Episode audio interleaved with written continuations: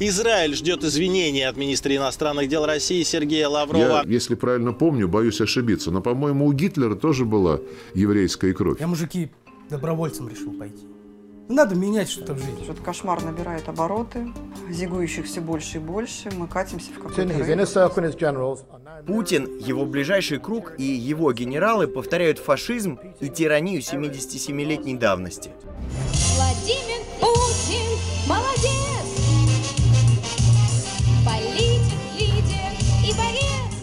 Не нефть и газ – наше преимущество. Как вы видите, и нефть и газ могут падать в цене. Наше преимущество – Путин.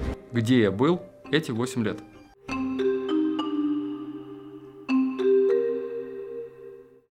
Вы слушаете подкаст «Идель Реалии. Нет войне».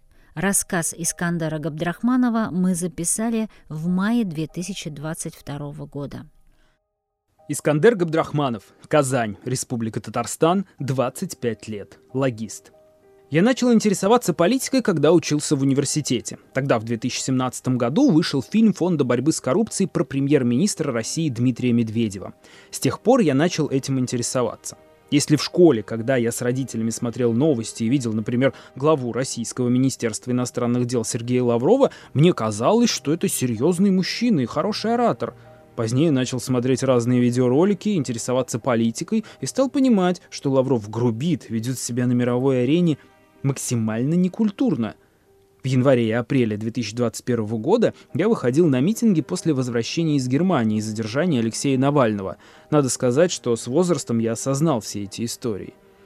24 февраля я подумал, что это какой-то сюр.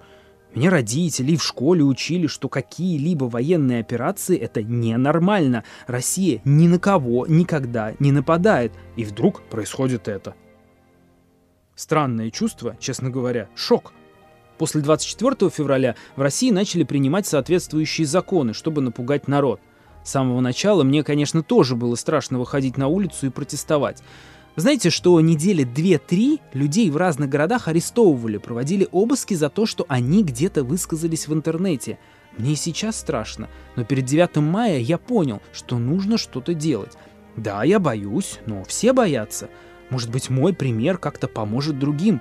Плюс 9 мая — это, по сути, День Победы над фашизмом. Мне показалось, это будет достаточно символично. Было такое мироощущение, что нужно что-то сделать. Если прятать голову в песок, проблема не исчезнет.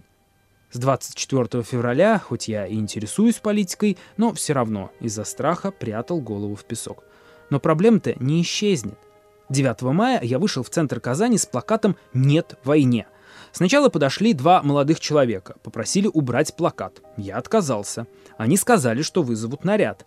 Один остался меня охранять, второй ушел и вернулся с нарядом полиции. Они тоже говорили убрать плакат, после чего попросили пройти с ними. Дальше мы поехали в отдел. Я пытаюсь понять, что было не так с этим плакатом, что там такого страшного было написано. Я просто стоял, практически никому не отвечал, не кричал, я не хотел какого-то рукоприкладства, поэтому согласился на просьбу полицейских пройти с ними. Позднее суд оштрафовал меня на 30 тысяч рублей за дискредитацию армии. Моя мама относится к войне, если не нейтрально, то не осуждает и не поощряет происходящее. А отец хочет вернуть Советский Союз. Это страна, в которой он родился, где прошла его молодость. Для него это было время прекрасным.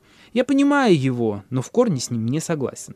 Мне кажется, мою позицию поддерживает очень много людей. Я это вижу среди молодежи, активных людей, которые интересуются политикой. Просто сейчас они боятся высказывать свое мнение. Если кто-то поднимает этот вопрос, я пытаюсь приводить понятные и простые аргументы, чтобы объяснить свою позицию. Кто-то это принимает, кто-то нет. Это их выбор.